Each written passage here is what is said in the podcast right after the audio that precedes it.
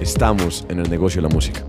Mi nombre es Mauricio Velázquez, me acompaña Sebastián Montaño, socios y abogados en Destra. Bienvenidos. Mauro, ¿cómo vamos? Sebas contento, muy motivado hoy. Mauro, siempre empiezo yo hablando. En el próximo capítulo es empezar vos. No, la gente colapsaría, no, no le daría. O sea, sería muy extraño. Esa vez que me tocó dar un podcast solo, no lo vuelvo a vivir.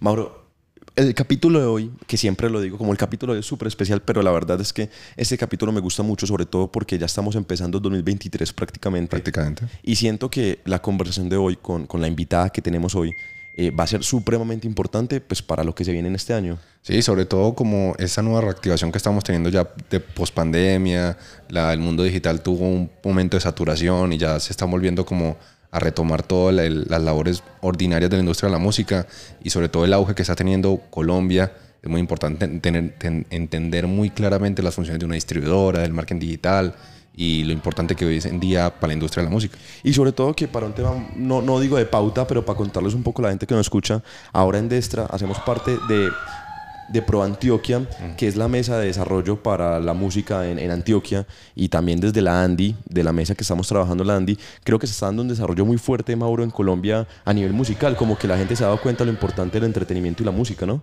Sí, correcto. Y sobre todo se ha vuelto un hub no solamente para Colombia, sino a nivel Latinoamérica, región andina o hasta incluso desde España.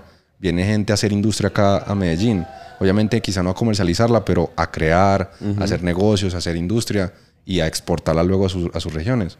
Y entonces, Mauro, pues hoy te cuento, tenemos a Laura Mendoza. Laura Mendoza es una de las, de las top players en Colombia en tema de la industria musical. Actualmente trabaja en la distribuidora Believe como Head of Label and Artist Solutions para Centroamérica, Latinoamérica y el Cono Sur.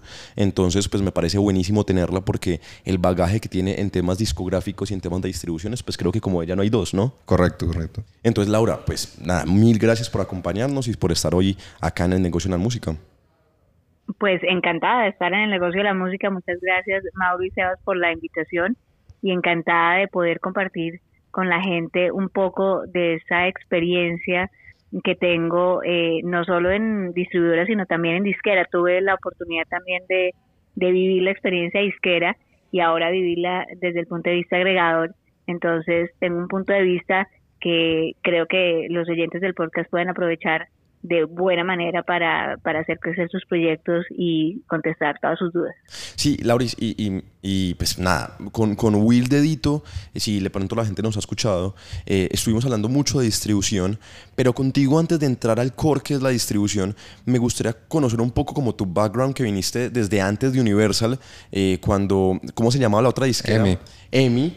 Y, Music. Exacto, y que, y que, recuerdo, según, según conversaba una vez con Cristian, eh, Cristian Pachón me contaba que tú fuiste una de las pioneras en decir, hey, traigámonos a J Balvin para EMI. Correcto, correcto. Nosotros en EMI eh, fuimos pioneros en muchas cosas. Eh, EMI era una compañía eh, inglesa, una compañía disquera inglesa mítica, porque era la compañía que tenía los catálogos de The Beatles, de Pink Floyd, de Queen, eh, no sé si se, acuerdan la película Bohemian Rhapsody cuando va el grupo y le presenta eh, Bohemian Rhapsody al ejecutivo de EMI, sale el letrero de EMI así gigantesco. Entonces eh, era una disquera mítica y una disquera que hacía las cosas de una manera muy tradicional. Y nosotros en Colombia fuimos eh, la primera disquera que empezó a apostarle al 100% local, comenzamos a hacer la distribución de productos eh, a géneros como el tropipop. Éramos, digamos, la casa del tropipop en Colombia. Firmamos artistas en su momento como Cabas, Ponseca, Ilona, Mauricio Palo de Agua. Eh, tuvimos a San Alejo, eh, tuvimos la distribución, por ejemplo, de Siam. Tuvimos, bueno, artistas que ustedes, por supuesto, han escuchado y que si de pronto no hubiera sido porque Emi abrió ese, esa cabeza y dijo, vamos a darle el apoyo a los artistas, no hubiera pasado lo que hoy en día pasa. Y en ese orden de ideas, cuando empieza toda la movida digital, me llega un asistente y me dice, mira, yo tengo un muchacho que viene de Medellín, que está haciendo gira de discotecas y es la locura, quiero que lo veas a ver si lo podemos firmar. Y decía, bueno, espérate a ver cómo es esto de la locura, porque eso puede ser relativo. ¿Qué tan locura es, de verdad, porque no lo grabas en un video y me lo traes y me lo muestras. Y me grabaron un video de Balvin en una discoteca universitaria de la zona de Chapinero en Bogotá cantando y la gente le cantaba las canciones a pulmón herido como si se las supiera desde siempre y se las habían acabado de aprender y las niñas gritaban y le tiraban cantidades de cosas como si fuera el ídolo de hace mucho tiempo, pero lo acababan de conocer, se acaba de subir y acaba de cantar dos canciones y ya generaba eso. Entonces cuando vimos que Balvin eh, generaba esa locura colectiva, le dije yo, bueno, tráigame a Balvin y, miramos qué podemos hacer. Lo gracioso fue que cuando me traen a Balvin, vino con su papá, con, eh, con José Álvaro, con José, eh, eh, con Álvaro Osorio, perdón, y vino con otro asesor.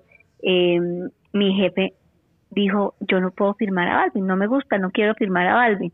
Y dijimos, bueno, ¿y qué hacemos? Este muchacho promete, el muchacho tiene madera para, para ser un buen artista, ¿qué hacemos? Y, y la orden inicial era no firmemos a Balvin. Laura. Pero yo, yo me puse terca y dije, pues no lo firmemos para físico, pero firmémoslo para, digital. Era la época de los ringtones y los ringbacktones, etcétera. Y pues firmémoslo para digital y empezamos a hacer algo con esto, con estas canciones desde el punto de vista digital y miremos a ver qué pasa. Y yo creo que ese fue el primer contrato de distribución digital que se firmó en Colombia. Nadie había firmado un contrato de esos y lo firmamos con Balvin. Balvin fue primero un artista de firma digital que un artista con un contrato de intérprete exclusivo, imagínate. Laura, y te pregunto que algo que me parece, eh, me parece demasiado especial y es, ¿Tú cómo ves, o, en ese momento, cómo viste el reggaetón? Porque en ese momento el reggaetón estaba eh, totalmente censurado, pues era como, como la música maluca que nadie debía escuchar. No, y era monopolio de los, de los puertorriqueños. Exacto, ¿tú cómo viste como que, no, yo sí confío en el reggaetón? Por ejemplo, hoy también lo vemos mucho con la guaracha, Mauro. Sí, literal. Como que no, eso no se firma, eso no, no nos interesa, no nos gusta. Hace poco, Mauro y yo estábamos en una, en una editora, no importa, y nos decían, no, acá no queremos guaracha esa censura, ¿tú por qué no la viste? Yo siempre he sido una convencida de los fans. Para mí, el mundo de la música lo mueven los fans.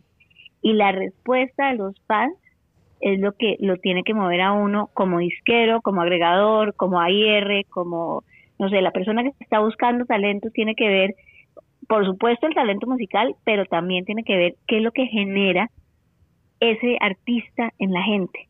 Y yo, en realidad te lo digo, nunca me puse a pensar si el género era reggaetón o no era reggaetón, porque, claro, tú lo dices, en esa época era bien mañé hablar de reggaetón. sí, sí, sí. Y por eso a mi jefe no le gustaba.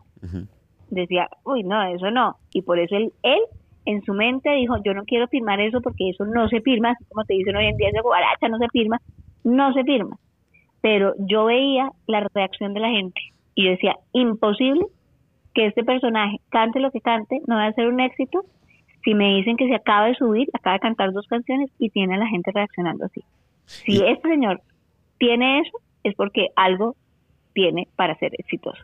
Y sobre todo que en ese momento un artista funcionaba por radio, no había como otra. No había ahora que es como pauta digital, pauta en Instagram, pauta en Facebook, no, ahí era... TikTok, Instagram. Sí, literal.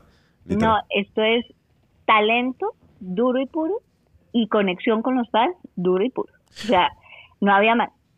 No, no, no importaba realmente la música, sino, sino la conexión con los fans. Los fans iban a encargarse seguramente de meterlo en radio, que fue lo que pasó. Laura, al final. Perdón, perdón, dale, sigue. Laura, ¿y tú, ¿y tú no sientes que ese contacto con los fans hoy en día se ha perdido? Como que ya el artista cree que por hacer una pauta digital o por, por intentar toda su su, su, marketing digital ha perdido ese contacto cercano con el, con el fan, con, con ir de frente a frente a, contactarlo, a ver qué, qué, escucha, dónde se mueve. ¿No sientes que esa distribución digital ha perdido un poco esa cercanía con la fanaticada? Y sobre todo que confunden mucho lo que dice Sebas, seguidor con fan. Creen que los seguidores en, en Instagram o en TikTok o en, Spotify. en Spotify son fans, cuando no, es mucho la minoría, es el 1% de la gente que te sigue. Totalmente, totalmente. Y eso eh, lo digo yo en los talleres, la gente que ha tenido la oportunidad de pronto de escuchar una conferencia mía, un taller mío, yo hablo de cómo tenemos que volver a lo básico. Se nos olvidó totalmente que el centro de una carrera musical viene de parte de los fans. pero totalmente se nos olvidó. Entonces, hoy en día la carrera es por en qué playlist estoy deportada, en qué playlist voy a estar, por qué no tengo tantos likes, por qué no tengo, tantos streams, la carrera de los más listeners, y se les olvidó que realmente la carrera tiene que ser por conseguir a sus verdaderos fans. No sé si ustedes han escuchado el tema del paradigma del verdadero fan. El verdadero fan, dice el paradigma, se gasta por lo menos 100 dólares al año en su artista favorito. Así es, Que hoy en día con este dólar como eso es un, un montón de plata, pero tampoco tampoco es tanto. O sea, digamos que 500 mil pesos, eh, más o menos. Entonces, eh, 500 mil pesos al año, esto es al año, o sea, tampoco es una cifra que uno diga, uy, brutos, como, ¿qué va a pasar? Hay gente que compró su boleta, por ejemplo, para ver a Dualipa o para ver a Coldplay o para venir a ver a Madonna en Medellín, gasta tiquete, etcétera. Es muy fácil gastarse eso en el artista favorito. Entonces, ¿cuál tiene que ser el objetivo del artista?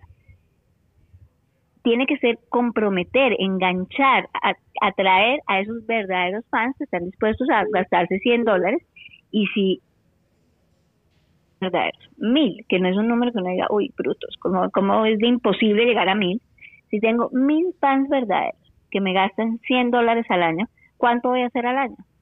Fácil, es una multiplicación. No vamos a entrar en términos financieros de costos, menos no sé qué, y el evita y todas esas cosas raras que les encantan a los financieros, sino vamos a hacer una multiplicación sencillísima.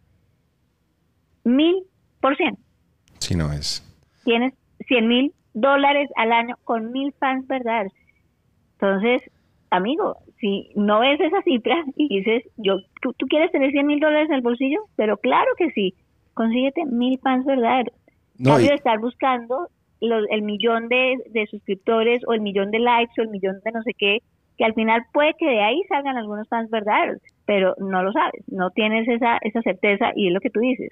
Eh, hoy en día el streaming no necesariamente quiere decir que sea un fan, puede ser un escucha. Y por eso el, el número ese famoso del monthly listener que tanto me traen a mí, que me, me ofrece un artista y me dicen, no, es que tiene dos millones de monthly listeners. Excelente. Dime cuántos fans. Laura, y, me parece muy interesante porque es algo que una, una, una matemática que los artistas como que entienden y no ven lo, lo, lo importante y relevante que es, y ni siquiera hay que ir a mil. Uno que tenga 100 fans y que al, al, año cada fan le genere 100 dólares, pues ya estamos hablando de 10 mil dólares. Y tú que sabes de distribución digital, ¿cuánto esfuerzo, inversión y tiempo requiere un artista para generar 10 mil dólares al año en distribución digital?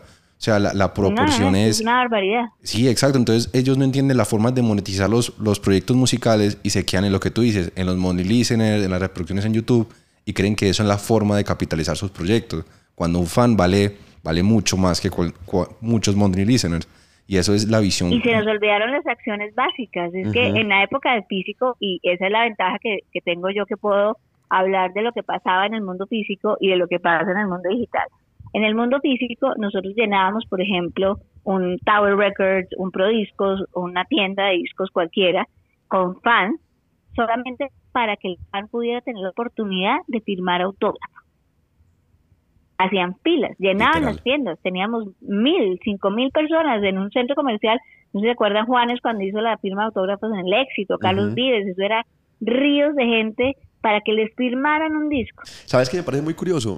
Y, te dejo seguir, qué pena Laura, que ahorita, hoy tuvimos una reunión y nos contaron cuando Kudai vino a Medellín que el centro comercial Monterrey se destruyó porque Kudai estaba en Medellín firmando autógrafos. Total. sí a nosotros casi nos vuelcan una camioneta eh, con Belinda, por ejemplo, porque hicimos una actividad de meet and greet con Belinda.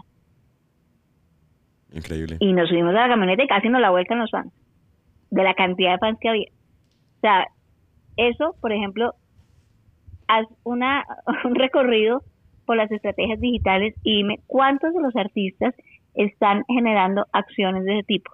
Se nos olvidó se nos olvidó completamente. ¿Cuántos dicen voy a hacer un meet and greet? ¿Cuántos dicen voy a regalar eh, esto? Voy a mandar un saludo personalizado. Muy pocos. Hay, hay los que los hacen, lo hacen muy bien, pero son muy pocos. Y las acciones que estamos viendo en los planes de marketing, de los que presentan planes de marketing, porque esa es la otra cosa que no hay planes de marketing, entonces tienen acciones que van hacia lo que ya es un paisaje conocido y no hacia los fans, no hacia realmente tener esos verdaderos fans. Y yo siempre te pongo el ejemplo de Arjona. Arjona es un genio, un genio. O sea, Arjona todo el mundo o lo odia o lo ama, ¿cierto? Sí, sí, sí. Casi todos lo amamos secretamente, somos arjonistas de closet, como digo yo, pero, pero, pero de alguna manera no sabemos las canciones de Arjona, de alguna manera tenemos a Arjona. Y Arjona que ha hecho capitalizar eso y convertir a la gente en verdaderos fans. Él tiene una comunidad que se llama Mundo Arjona.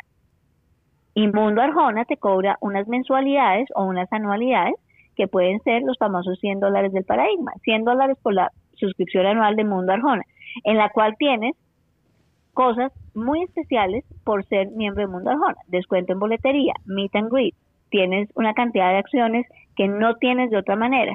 Y ahí los tiene súper enganchados, tiene un montón de ingresos y ya sabe que cada vez que saca una canción, esa gente está ahí para escucharlo. Y Arjona, ustedes vieron, vino, vino a concierto y lleno absoluto.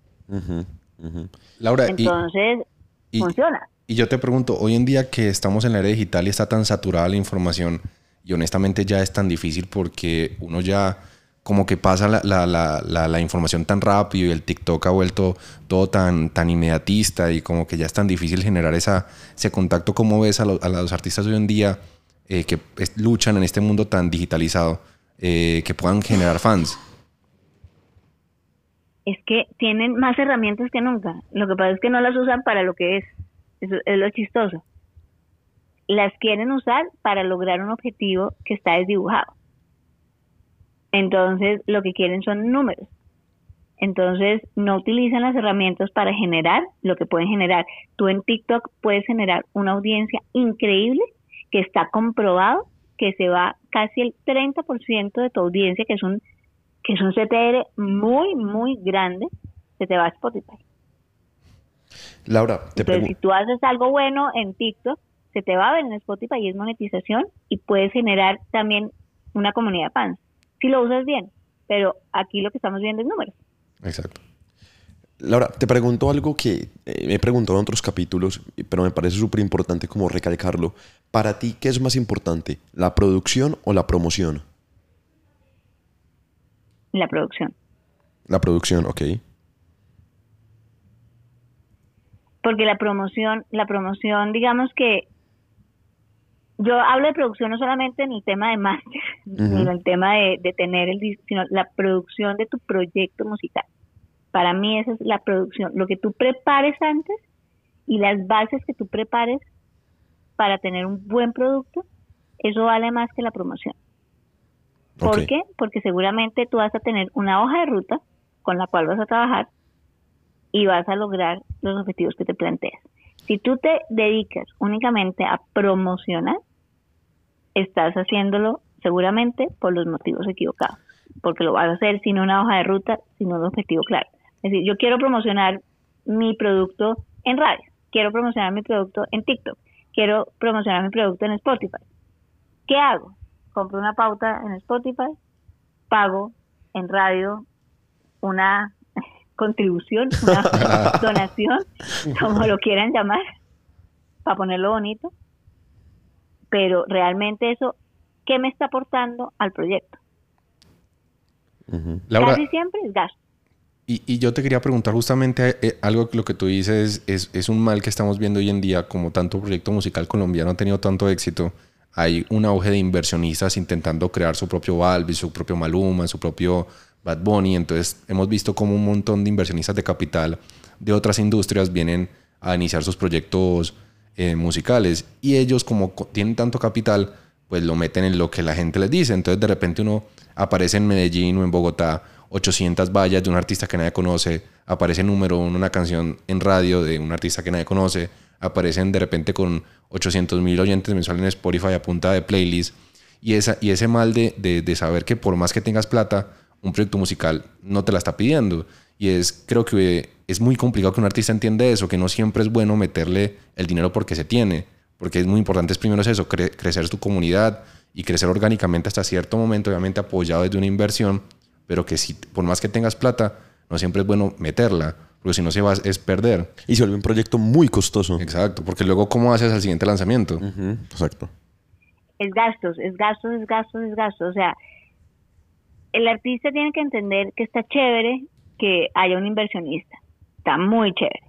Pero el inversionista, como cualquier inversionista que se respete, no va a querer solamente meter plata y dar gasto, gasto, gasto, sino va a querer un retorno de inversión.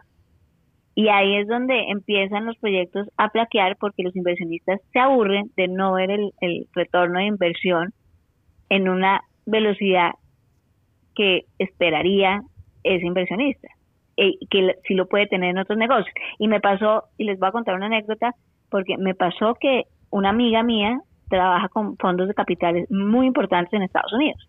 Y me dijo, óyeme, yo quiero invertir en música. Me dicen que es muy bueno y que yo puedo invertir y que puedo ganar de muchos frentes y todo. Y me senté con ella y le dije, bueno, esto es lo que puede pasar en música y le voy a contar. Y le expliqué paso a paso el lanzamiento, paso a paso lo que tiene que hacer para promocionar, paso a paso lo que tiene que hacer para hacer booking, paso a paso lo que tiene que hacer para generar merchandising, etcétera.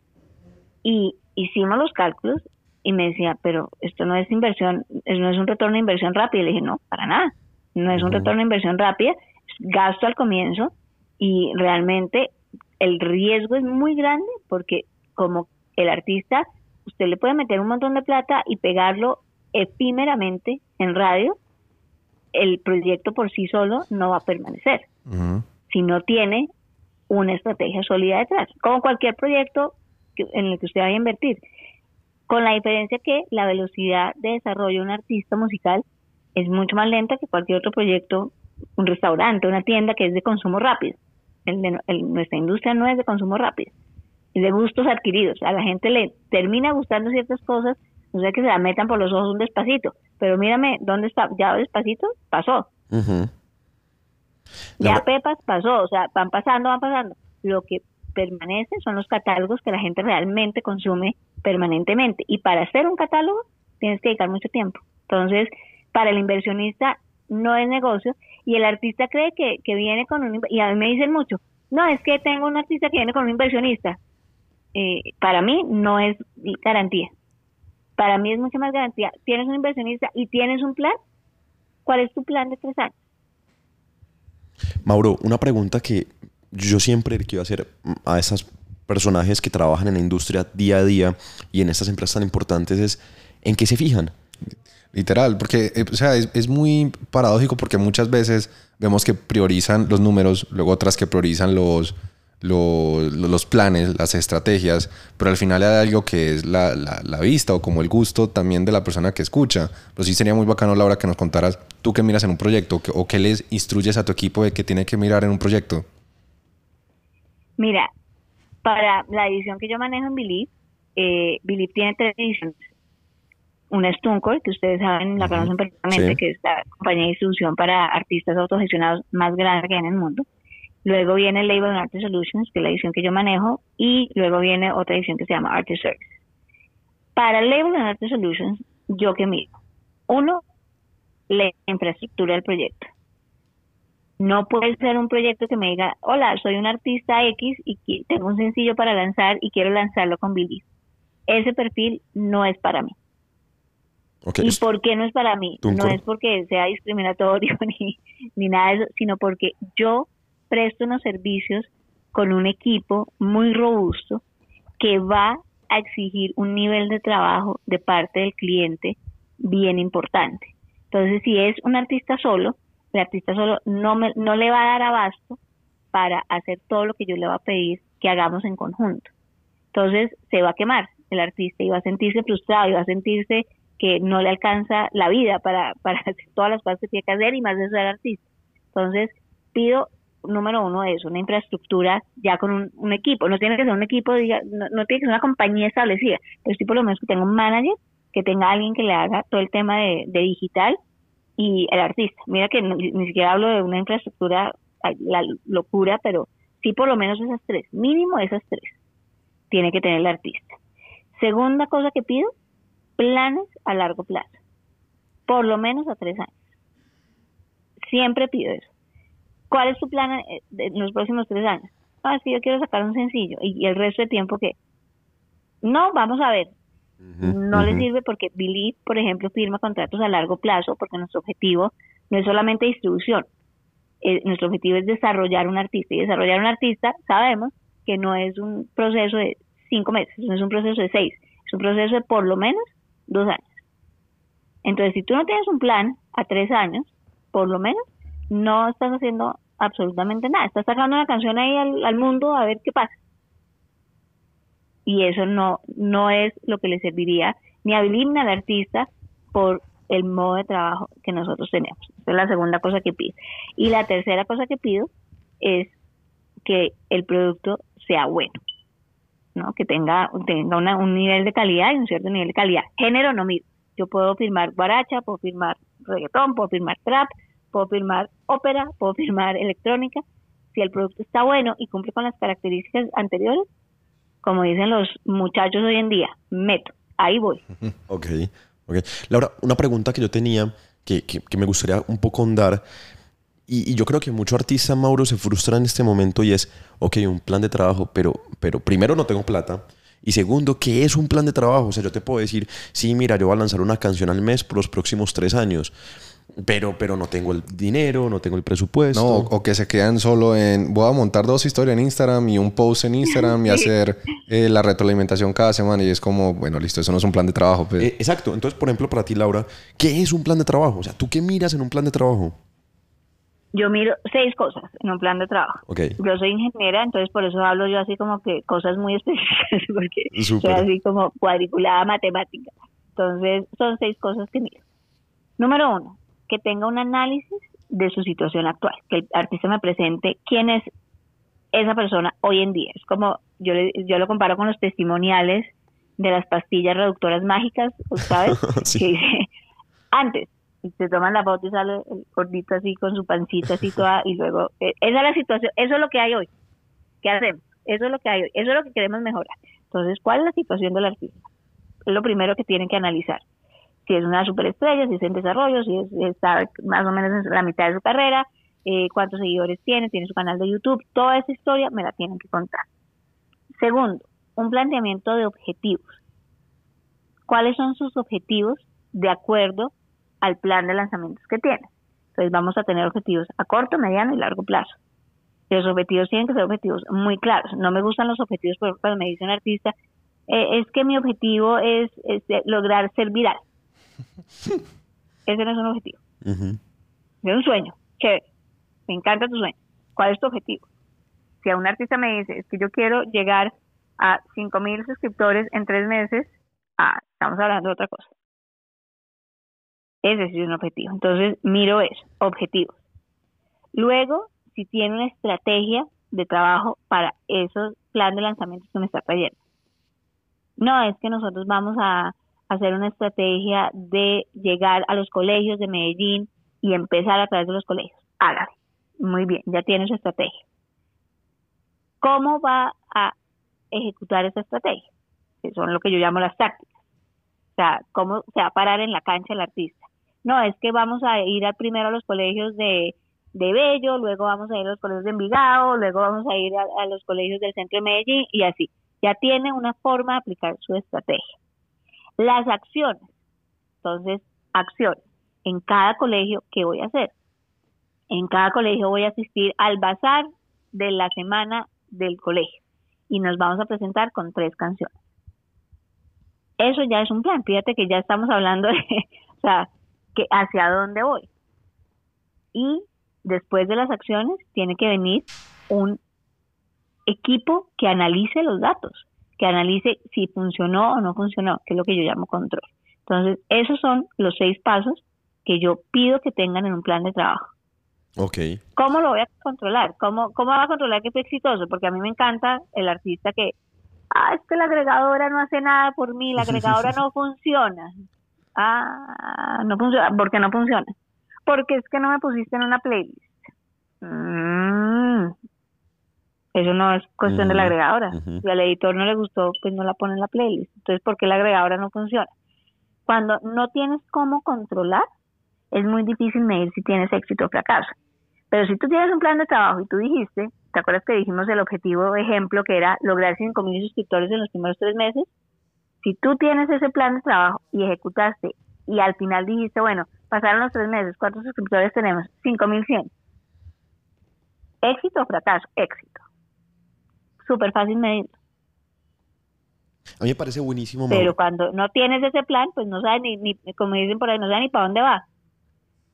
Laura, a mí me parece buenísimo y Mauro haber tenido, pues, o tener este, este capítulo eh, en este inicio de 2023, porque siento que estas tácticas o este plan de trabajo que nos está planteando Laura es lo que tiene que ser todo artista apenas termine este podcast. Y, es muy particular porque Laura ha mencionado muchos eh, conceptos financieros, que el ROI, que si un, artista entendiera su proyecto como, como una empresa, lo mira como eh, en números que puede medir, exigir y que ya ves los seguidores, el, alcance, como cifras de su propia empresa y cómo lo tiene que medir, exigir y crecer en el tiempo, sería mucho más fácil. Lo entenderían como un emprendimiento y no como un hobby que van por la vida y en algún momento se van a pegar y se van a viralizar. Y yo creo, Mauro, que todo tiene un sentido. Por eso está Tuncor, donde el artista primero tiene que aprender a distribuir el mismo, a hacer un pitch comercial para, para una distribuidora, para, para, llegar a las editoras de playlist. No sé, luego pasar a tener un equipo de trabajo y saber qué exigir los managers, para luego sentarme con un Believe. Creo que tiene una lógica ese crecimiento también dentro de la plataforma de Believe.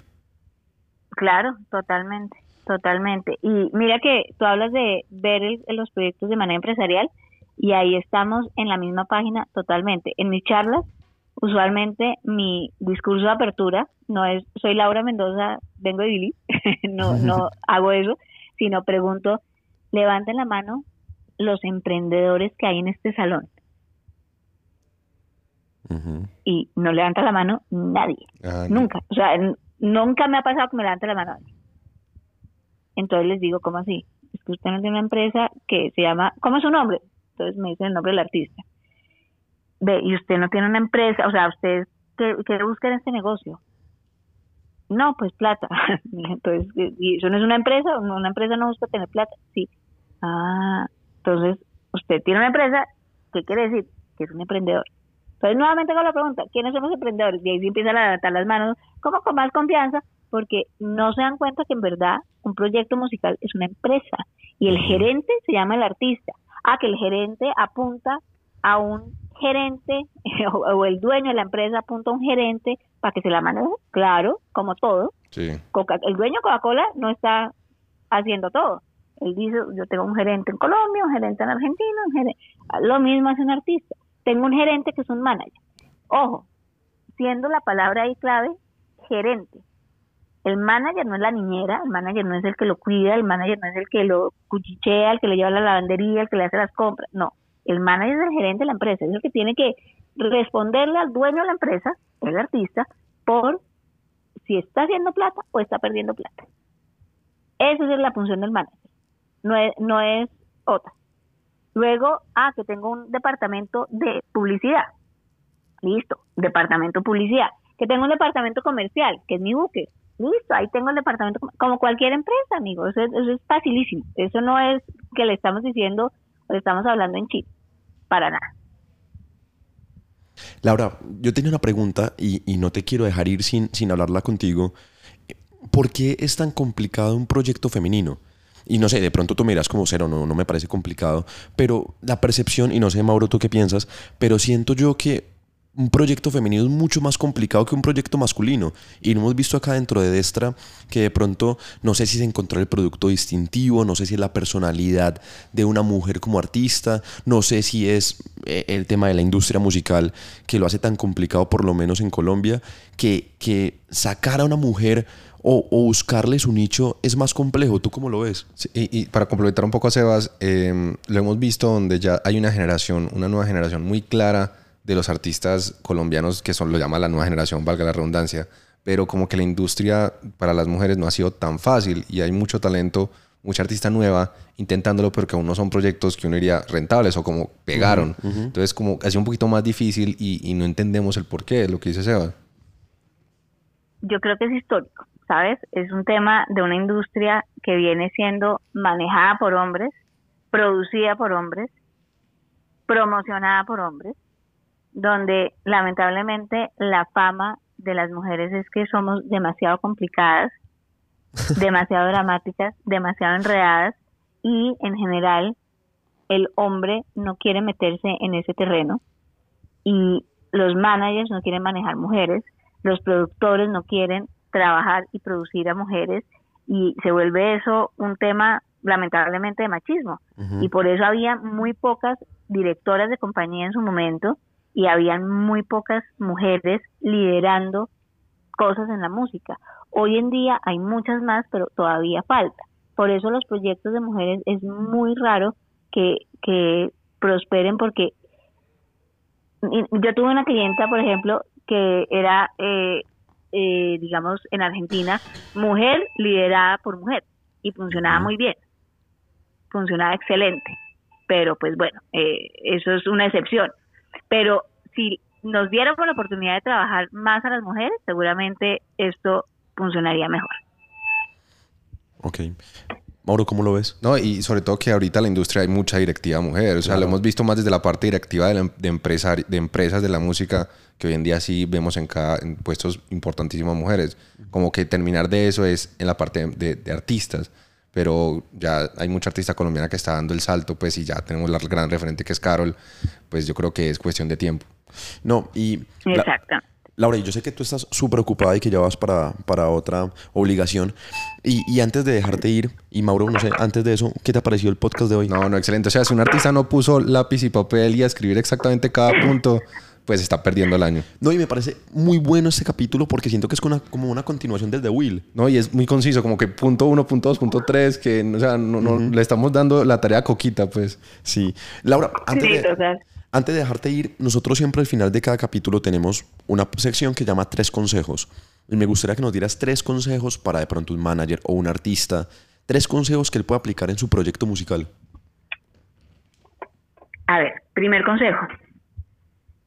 No haga lo que hacen los demás. Siempre haga el proyecto como usted quiere hacer su proyecto. Es lo primero. Lo segundo, estrategia. Mucha estrategia.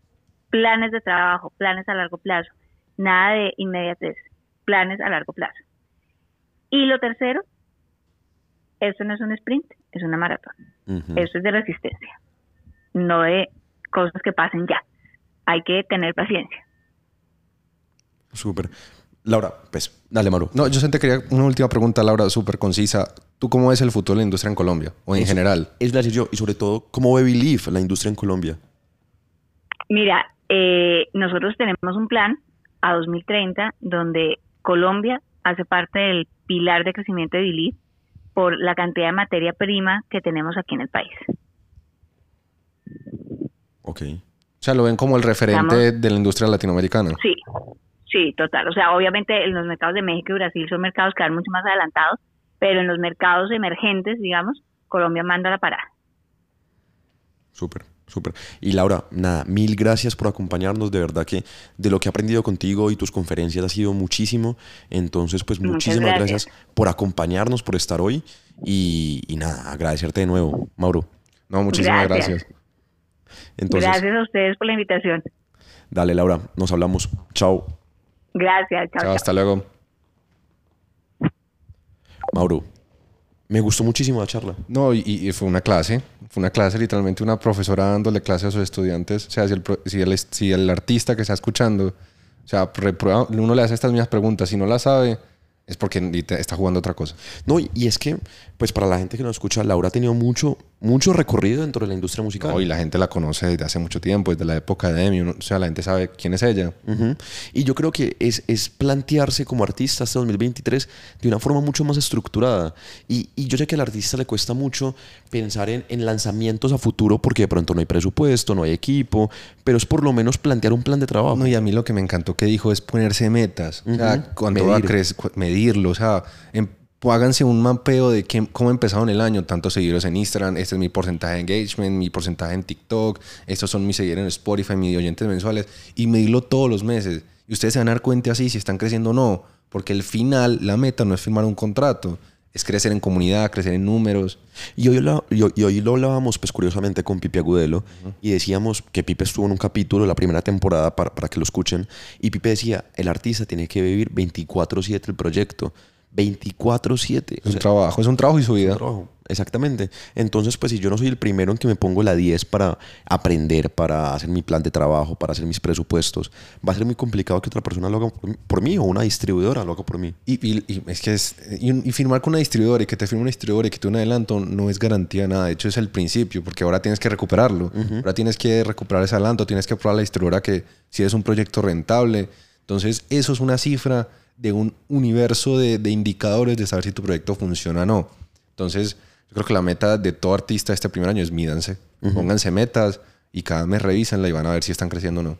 Y para los artistas que nos escucharon o las personas que nos escuchan que no, valga la redundancia, escucharon el capítulo de Will, ahí también hablamos de distribución y tocamos otros temas como por ejemplo, ¿te acordás cómo hacer un pitch? Exacto, sí, un poquito más enfocado en el marketing de, de- de plataformas digitales. Que siento que esta es la parte 2 y seguramente tendremos parte 3 con Sí. otra distribuidora. Entonces nada, Mauro, como siempre, Defiende tu talento. define tu talento y acompáñanos dentro de 15 días con otro capítulo más del negocio de la música.